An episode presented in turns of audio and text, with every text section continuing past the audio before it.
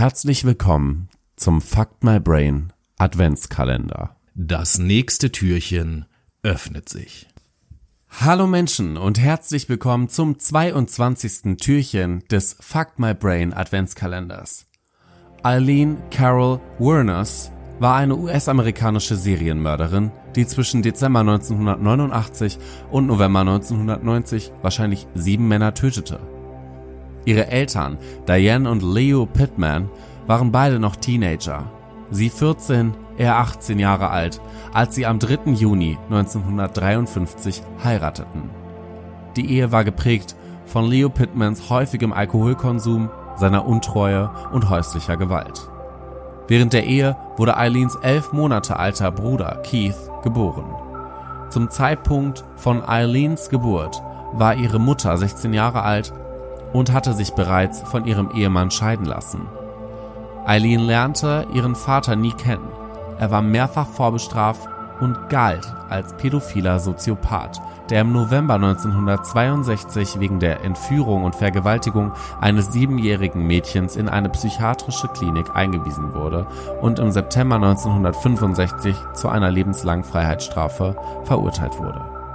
Im Januar 1969 wurde er erhängt in seiner Zelle aufgefunden. Ob sein Tod auf Eigen- oder Fremdverschulden zurückzuführen war, wurde nicht ermittelt. Nach der Scheidung lebte Diane allein mit ihren Kindern in Troy. Anfang 1960 zog sie nach Houston, Texas und ließ Eileen und Keith in der Obhut ihrer Eltern Laurie und Britta Warners in Rochester zurück, die ihre Enkel am 18. März 1960 adoptierten. Eileen erfuhr erst im Alter von zehn Jahren von ihrer Adoption. Ihren Onkel Barry und ihre Tante Lori, mit denen sie im selben Haushalt aufwuchs, sowie ihre leibliche Mutter hatte sie bis dahin für ihre Geschwister gehalten. Die Warners gehörten der Mittelschicht an. Laurie Warners arbeitete als Regelungstechniker in einer Fabrik, Britta Warners war Hausfrau. Über das Familienleben der Warners existierten zum Teil widersprüchliche Angaben. Von einigen wurde Laurie Warners als autoritärer, aber liebevoller Großvater beschrieben. Anderen Berichten zufolge war ein Alkoholiker, der seine Adoptivkinder sowohl physisch als auch emotional misshandelt haben soll. Er habe sie unter anderem als wertlos und ungewollt bezeichnet und Eileen bei einem Vorfall so heftig mit dem Gürtel geschlagen, dass die damals Siebenjährige am nächsten Tag nicht zur Schule gehen konnte. Warners berichtete einem Freund gegenüber von sexuellem Missbrauch durch ihren Großvater bzw. Adoptivvater, spielte die Aussage aber später herunter. Enge Familienmitglieder bestritten, dass Laurie Warners seine Enkel bzw. Adoptivtochter sexuell missbraucht habe. Andere hielten es hingegen für sehr wahrscheinlich. Angehörige beschrieben Eileen als schwieriges Kind mit aufbrausendem Temperament und destruktivem Verhalten. Sie schwänzte häufig die Schule und erhielt schlechte Noten. Ihr IQ lag bei einem Wert von knapp über 80 und somit im Bereich der Lernbehinderung. Sie riss immer wieder von zu Hause aus, rauchte, konsumierte Alkohol und andere Drogen, verübte Diebstähle und legte Brände. Mit neun Jahren zog sie sich beim Legen eines Feuers bleibende Brandnarben im Gesicht und an den Händen zu. Obwohl sie mehrmals versuchte, sich das Leben zu nehmen, erhielt sie keine psychologische Hilfe. Ab ihrem elften Lebensjahr ging Warners sexuellen Aktivitäten mit Jungen aus der Nachbarschaft nach und verlangte dafür Bier, Zigaretten oder Geld. Mit 13 Jahren hatte sie Sex mit einem erwachsenen Freund ihres Großvaters. Laut Gerüchten soll sie auch eine inzestiöse Beziehung zu ihrem Bruder Keith gehabt haben. Mit 14 Jahren wurde sie schwanger. Als ihre Großeltern von der Schwangerschaft erfuhren, brachten sie Warners in ein Heim für ledige Mütter in Detroit, wo sie am 23. März 1971 einen Sohn zur Welt brachte. Laut Smith wurde der Junge gegen ihren Willen zur Adoption freigegeben. Nach Reynolds habe Warners ihren Sohn hingegen nicht haben wollen und sich deshalb zur Adoptionsfreigabe entschieden. Der leibliche Vater des Kindes ist unbekannt. Viele Quellen gehen gemäß Warners eigenen Angaben davon aus, dass die Schwangerschaft das Ergebnis einer Vergewaltigung war.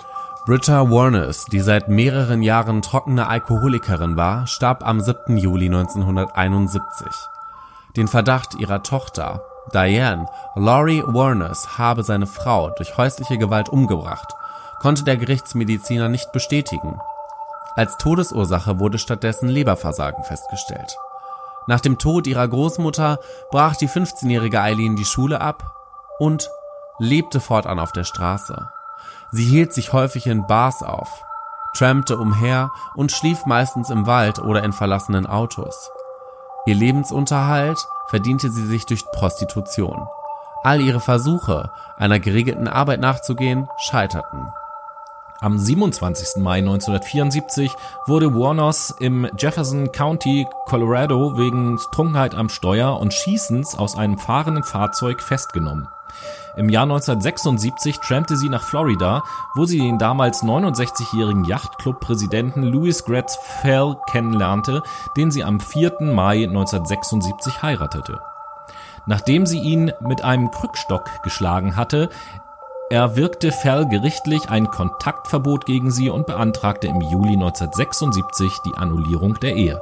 Am 13. Juli 1976 wurde Warners in einer Bar in Michigan verhaftet und wegen Körperverletzung sowie Ruhestörung angeklagt, da sie einem Barkeeper eine Billardkugel an den Kopf geworfen hatte. Ihr Bruder Keith starb am 17. Juli 1976 im Alter von 21 Jahren an Kehlkopfkrebs.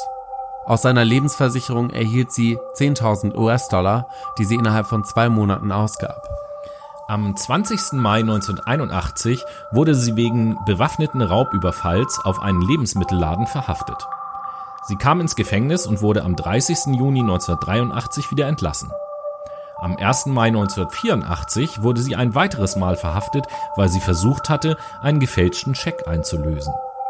Am 4. Januar 1986 wurde sie wegen schweren Autodiebstahls und am 2. Juni desselben Jahres wegen versuchten Raubes verhaftet und verurteilt.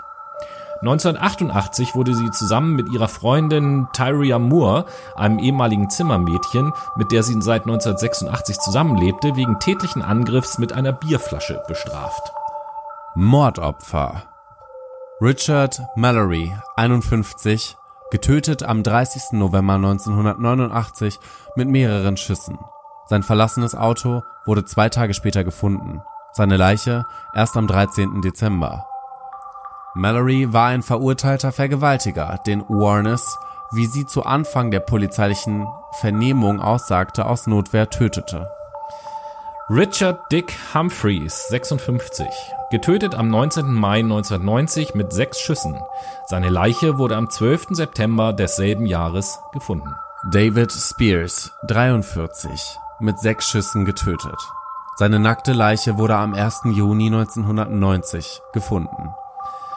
Charles Caskeden, 40, getötet am 31. Mai 1990 mit neun Schüssen. Seine Leiche wurde am 6. Juni 1990 gefunden. Try Barras, 50, am 30. Juli 1990 mit zwei Schüssen getötet. Seine Leiche wurde am 4. August 1990 gefunden. Walter Gino Antonio, 62, am 19. November 1990 mit vier Schüssen getötet. Seine beinahe nackte Leiche wurde am selben Tag gefunden, sein Auto fünf Tage später. Ebenso wird Warnes die Ermordung von Peter Sims, 65, zugerechnet, der am 7. Juni 1990 auf der Fahrt von Florida nach Arkansas verschwand. Seine Leiche die bis heute nicht aufgefunden wurde, soll sich laut Warners Aussagen auf dem Gebiet des US-Bundesstaates Georgia befinden. Sims Auto wurde am 4. Juli 1990 aufgefunden, nachdem Warners und Moore damit einen Unfall verursacht hatten. Sie hatten zwar anschließend die Fahrzeugkennzeichen entfernt, die Polizei konnte jedoch den Abdruck eines blutverschmierten Handballens am Türinnengriff sichern. Sie wurde jedoch in diesem Fall nicht angeklagt. Der oben erwähnte Autounfall brachte die Polizei auf die Spur der Verbrecherin. Zeugen hatten Eileen Warners und Tyria Moore gesehen, als sie das Auto an der Unfallstelle verließen. Auf der Innenseite des Türgriffs fand die Polizei einen Handflächenabdruck von Warners. Ebenso waren Gegenstände auf dem aus dem Besitz der Opfer in Pfandleihen versetzt worden. Auf ihnen konnten ebenfalls Warners Fingerabdrücke gesichert werden. Warners wurde am 9. Januar 1991 festgenommen. Gegenüber ihrer Freundin Tyria Moore hatte sie im Dezember 1989 ihren ersten Mord gestanden. Moore gab später an, ihr nicht geglaubt zu haben und unterstützte während Warners Untersuchungshaft die Polizei, die Moores Telefonate mit der Inhaftierten aufzeichnete, um Details über das Tatgeschehen zu erhalten. Warners gestand, sieben Männer ermordet und ausgeraubt zu haben. Gegenüber der Polizei und im späteren Prozess sagte sie zunächst aus, dass jedes ihrer Opfer sie bedroht, angegriffen oder vergewaltigt hatte. 1992 wurde Warners von einem Gericht wegen Mordes in sechs Fällen in Florida zum Tode verurteilt. Die Hinrichtung durch tödliche Injektion fand am 9. Oktober 2002 im Florida State Prison statt